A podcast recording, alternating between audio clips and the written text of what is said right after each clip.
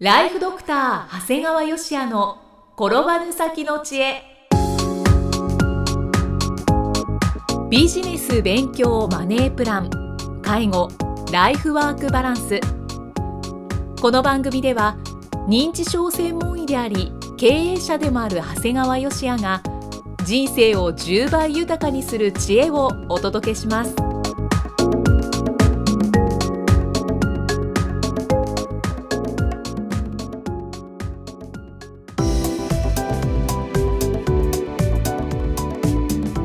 にちは、生きみえです。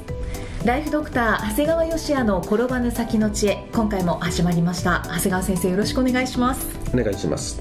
えー今回は先生が大好きな大河ドラマのお話からですね。そうですね。あの昨年末にね NHK の大河ドラマ「花もゆ」が最終回を迎えまして、はい。まあ、1年間休むことなく全編楽しませていただきました。はい。何が今回面白かったかなと思ったのはねまあ、幕末っていうのは、まあ、今大河ドラマって今回で55回やってて、まあ、やっぱ幕末って一番よく取り上げられてるんだけどもその切り口が全然違っててとっても楽しかったんですね。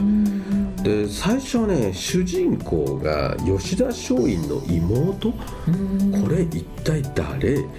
何した人？はい。この主人公で1年間大丈夫と思ったんだけど、は全く心配なかったですねいわゆるこう幕末の松下村塾から維新後の群馬の教育に至るまで学ぶことこそが生きる力っていうのが一貫してるんだよね。で大体は幕末って言うと幕末で最後終わるんだけどこのドラマってすごいね幕末なんか途中で終わっちゃうんだよね。でそこからさらにこう新しい明治維新の中でいかにこの国に教育を植え付けていったかっていうのはすごいわかる。だから学ぶということの重要性があの主人公である文を通じて語られたんだよね。でも本当いろんなところで素敵な言葉が散りばめられててね。はい。いくつかご紹介するんだけどもなぜ学ぶのか。この世の中のために己がなすべきことを知るために学ぶのだ。で志は誰も与えてくれません。君自身が見つけてそれを掲げるしかない。君は何を志しますか。この世の中で一番恐れてるものが何かわかるか。何事もなさんことじゃ。そしてなそうとせんことじゃと、えー育つのを待ち実らせるんが縁です。それは野菜も人も同じです。人それぞれに合った育て方をしたいんです。新しい実がなり新しい場所で実がなり次の種となる。またここからつながっていくんです。とこんな素晴らしい作品が視聴率でいくと大河ドラマ史上歴代ワーストタイってことなんだよね。そうなんですよね。これねもう少しみんなが自分の目でちゃんと判断してほしいと思うんだよね。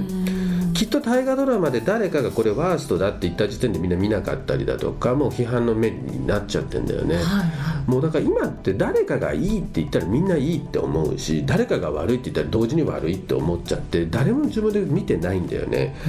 こんな僕ね素晴らしいあのちゃんとこんなに根底に一つ学ぶことこそが生きる力みたいな風に一貫性があるのでなかなかないと思うし、あの本当にこう皆さん目を曇らせることなくね、まあ、今総集編だとかきっと DVD がもうそろそろ出ると思うから、うんはい。絶対見てほしいなというふうに思いますね。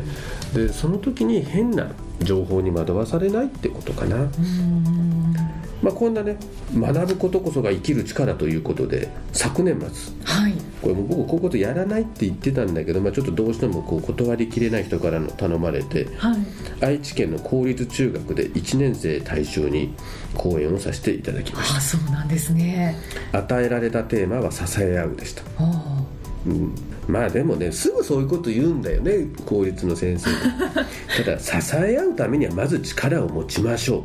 そのためには学ぶことこそが支える力になるということをお話しさせていただきました。学ぶことこそが。そう、まあまた講演内容の一一つを言いますけどね。はい。まあ他人を支えるためには最低限の基礎学力が必要だよ。人の話を聞くときはメモを取りましょう。そして後で必ず復習をしましょう特に良いのは人に伝えることです、伝えることで復習になり長期記憶化するというお話をしました。はい。中1の子たちも必死にメモを取ってくれました。はい。微笑ましいですね。実はこのところには一つ話がありましてはい。前もって僕はレジュメを送っておいてこれ公演で使いますから。で2つの中学でやって1つ目の中学でさあって公演を始めたら誰もレジュメ持ってないの。あら。あら。なんかメモ取ってないわけよ。はい。えで終わってから「あれすいませんレジュメ届いてませんでしたか?」って言ったらその担当の主任の先生が学年主任の先生が「いただいておりますあの昨日帰りがけに全員に渡しときました」あえじゃあなんで当日？ああのレジュメはいただきましたけど当日公演の時に持ってこいっていう指示がなかったもんですからって言って。お前なレジュメを送る時はレジュメを送りましたので当日公演の時には持ってきてくださいまで言わなあかんのかっていうふうに思って。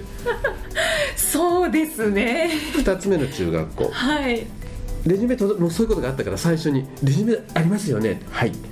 公演の時持ってきてもらっていいですか?」あいいですちょっと気になったので当然その時筆記用具も持ってきますよね って聞いたら「いいえ」って言うんですよ。ええーいやでも公演聞いてたらメモ取りなくなりませんかって言って「いや中学校1年生ではそんなメモを取るなんて習慣はないと思います」って言うので「いや黙って持ってきてください」って言ってはい。そしたらこの通りむっちゃくちゃ必死にメモ取って。俺ね思った。あはい。2人とも学年主任だよ。まあここでしか言えんけどこの先生たちに教育されるんかと思うと もうがっかりあんたたちが一番の問題だと思ったね。本当に。うんちょっと残念ですね。ね。まあ講演ではその他にも勉強の仕方いわゆる勉強っていうのは問題集から勉強するんだよ。問題集で出題者の意図を理解した上で参考書に読みましょう。はい。これはもう今回の京都検定も全く僕は一緒でした勉強長谷川流勉強法ですよね。あこれは長谷川流じゃないんだよ。え？世の中で頭がいい大学出てる人たちってみんなやってんだよ。あそうなんですね。知らないだけなの。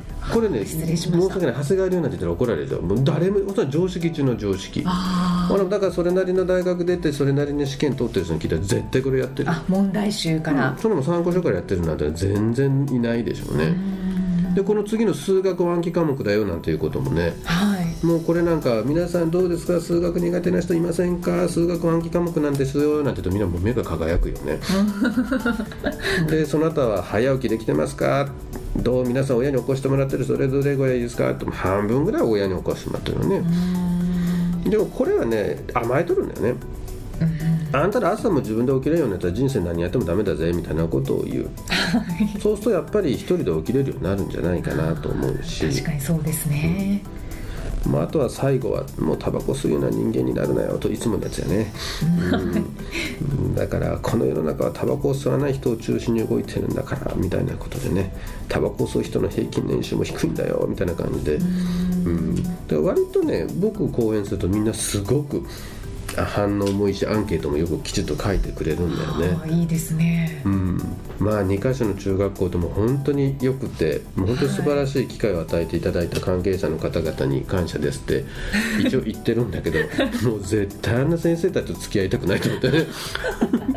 でも学生たちはもう目を学生いや僕ね本当言うと僕は本当にそういう子供たちのに講演とかするの本当好きなんです。よ嫌いじゃなくてやっぱあの若者たちの目ってすごくいいんだけど、はいこれも過去にも何度かあるんだけどもこれものすごく語弊があるかもしれんけど学校の先生たち嫌いやもん。言っちゃいました、うん本当に、まあ、校長先生はね不思議とどこの校長先生もやっぱりそれだけに偉くなる人なのかちゃんとしてる人が多いね。校長先生はね本当にすごくいいっていうのが正直印象なんだけどそうじゃない人たちはねあのやっぱり校長先生になるにはある程度のハードルがあるんだろうね。だから特に印象としてもよく勉強されてるなっていうのはすごく感じるんだけどだからそのさっきのそのレジュメを持ってくるという指示がなかったですと言った時はその校長先生も相当怒ってたよ。ああそうなんですねそりゃそうですよ。自分の部下がそんなこと堂々と言っとったらまあ頭くるよね。うんだけど結局さ学校の先生ってそれぞれが職人みたいなもんじゃない。だから校長先生もあんまり言えないんだよねきっと。だからなんだろうな。あれも医療業界と一緒だなと思ったけどね。ああそうなんですね。でもう一つねその教育で学ぶということですごく大事なのがやっぱ読書なんだよね。はい。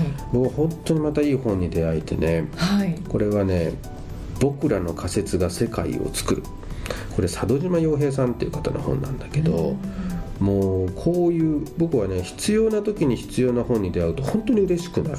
ぴったりはまったんですね。そうですね。これみんなにいいかどうかわかんないんだけど僕にとっても僕の今の僕にすごく当たった、もう本当に思わず本を作った作家や編集の方にもう感謝したくなるぐらい。それほど、うん、これあのいくつかやると、まあ、基本的には仮説が大事だということなんだけども、はい、世界は誰かが思い描いて仮説でできているとかね最近の出版不況は作品の質が落ちているせいではなく本について語る場語る習慣がなくなってきているのが原因ではないのか。これはその通りだと思うよね。本読んでみんなで共有するようなことあんまりしないんだよね。そうですね。で彼がよくこの本の中で言ってるのは前例主義がダメだよとで前例主義というのはあくまで情報から仮説ということで物事を考えると起こっちゃうんだよね過去の情報から仮説を立てるからそれ仮説じゃないんだよね。うんだからあの自分で全然ないところから仮説を立てて初めてできるということではい、でそういうことをしている実は本を作る編集者の方がとてもいっぱいいる。だから最近本が売れないんだよっていうことなんだよね。これどういうことかっていうとね僕僕もよくわかる。自分がちょっと本やろうとしていろんな編集者の人と話をしてるとまあこのテーマでこんなんだとまあせいぜいこれぐらいしか売れませんよねっていうんだよね。これをいわゆる前例主義っていうわけだよね。ああそうですね、これあなたのこのテーマでこれぐらいのターゲットでこれぐらいだって言ってもうこれすでに過去のデータ見てるだけでこれは仮説じゃないんだよ。じゃなくて自分がこの本を新しく作ってこんな本は今まで誰もやったことがないからだからこれぐらいだと場合によってはこうなるんじゃないかって立てるのが仮説なんだよね。場合によってはっていう。そう。だから今の僕は編集者のかなりの人たちで絶対この本読んでほしいと思うんだよね。あなたが立てたのは仮説じゃないよと。このコンピューターでも誰でもできる単なる過去の情報で言ってるだけじゃんっていうことなんだよね。はい。だから仮説って言い換えると定義なんだよね。新しい定義をいかに生み出すことができるかでこのこの佐渡島さんっていうのは実は「宇宙兄弟」っていうね、はい、あの映画化もされた本漫画をすごくこう大ヒットにさせたんだけどあこの方が？そうなの。この方はだからいわゆる言ってた「宇宙兄弟」ってどんな本なんですか？人の絆を再定義したっていうことで。面白いよ。なぜ宇宙兄弟？最初ねすごい宇宙兄弟ってね立ち上がりが悪かったんだって。あそうなんですね。で彼は定義した時にその宇宙兄弟って女の人に売って売れるといいなと思ったんだって。女の人に。でそしたらどうすればいいかって言った時に全国あの有名なこう美容室に3冊ずつ送ったんだって無料で。そしたら美容室で大体同じ人が多いじゃない？はいザブ読んでこれいいよこれいいよって。で3冊で終われんじゃん次があるから。でそういうのが出てきてダッとヒットしたってことを書いてあったね。そういう口コミがあって。そう。まあその他にも素敵な言葉がすごくありましてね、はい、あの観察力がある人は努力すれば必ず表現力を身につけることができるだから表現力を身につけよう身につけようじゃなくてその前にまず観察力が大事だよ。あともこれは僕が自分の今の本の時に同じことを自分の編集長にずっと言われててもこれがある意味ぴったりだったのは、はい、自分では飽きていて面白くないものこれは実は何度も考えられ熟成されたことなんだよ。だから世間にとっては発見であることが多いよということなんですね。だからみんなが自分自身は例えばブランブランド化するもしくは本を書く何か表現をする時に自分にとってはあまりにも当たり前すぎることもう自分でも飽きちゃったぐらいのことっていうのはもう違うと思っちゃうんだね。うん、なんだけど実はだからそれでは自分でもつまらんぐらいに思ってるものが実は世間にとってはすごくいいものなんだよっていうことだね。これ実はいろんな人のいろんな分野で使える考え方なんだよね。本当ですね。これねまさに自分のために書かれたような内容でしたので、はい、これはおすすめです。題名は「僕らの仮説が世界を作る」ですね。この題名もいいですね。出版業界それから作家さんに関しての、まあ、本。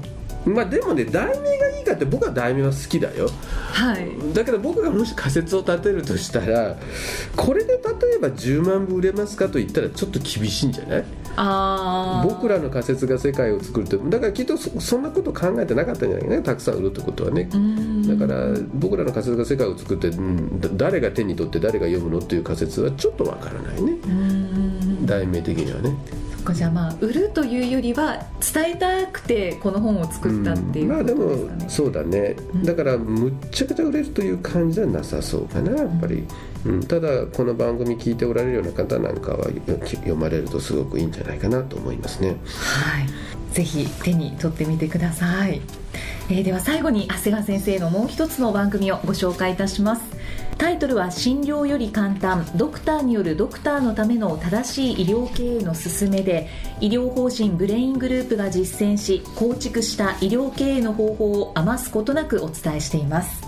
えー、この番組なんですが2ヶ月まずは無料でお聞きいただけるんですけれどもその後やっぱり解約があるのかなって常々思っていたりはするんですけどほとんどないんですよね。本当にない。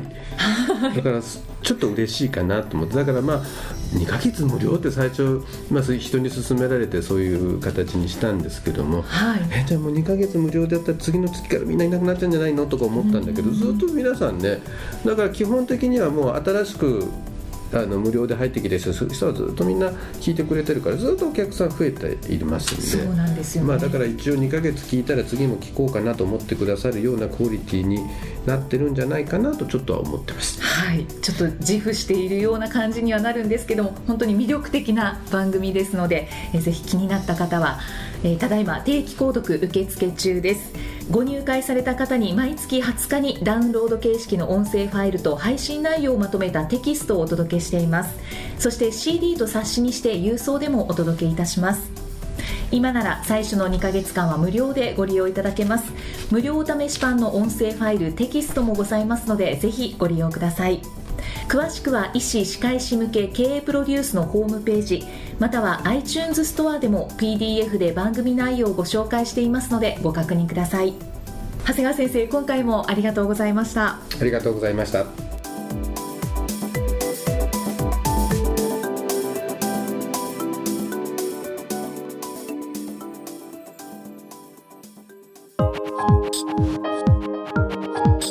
今日の放送はいかがでしたか？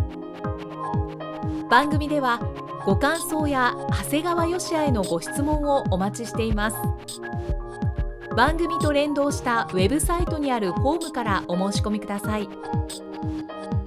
URL は http コロンスラッシュスラッシュ brain-gr.com スラッシュ cast スラッシュ http コロンスラッシュスラッシュブレイン -gr.com スラッシュポッドキャストスラッシュです。それではまたお耳にかかりましょう。この番組は提供ライフドクター長谷川芳也。プロデュースキクタス。ナレーションは生きみえによりお送りいたしました。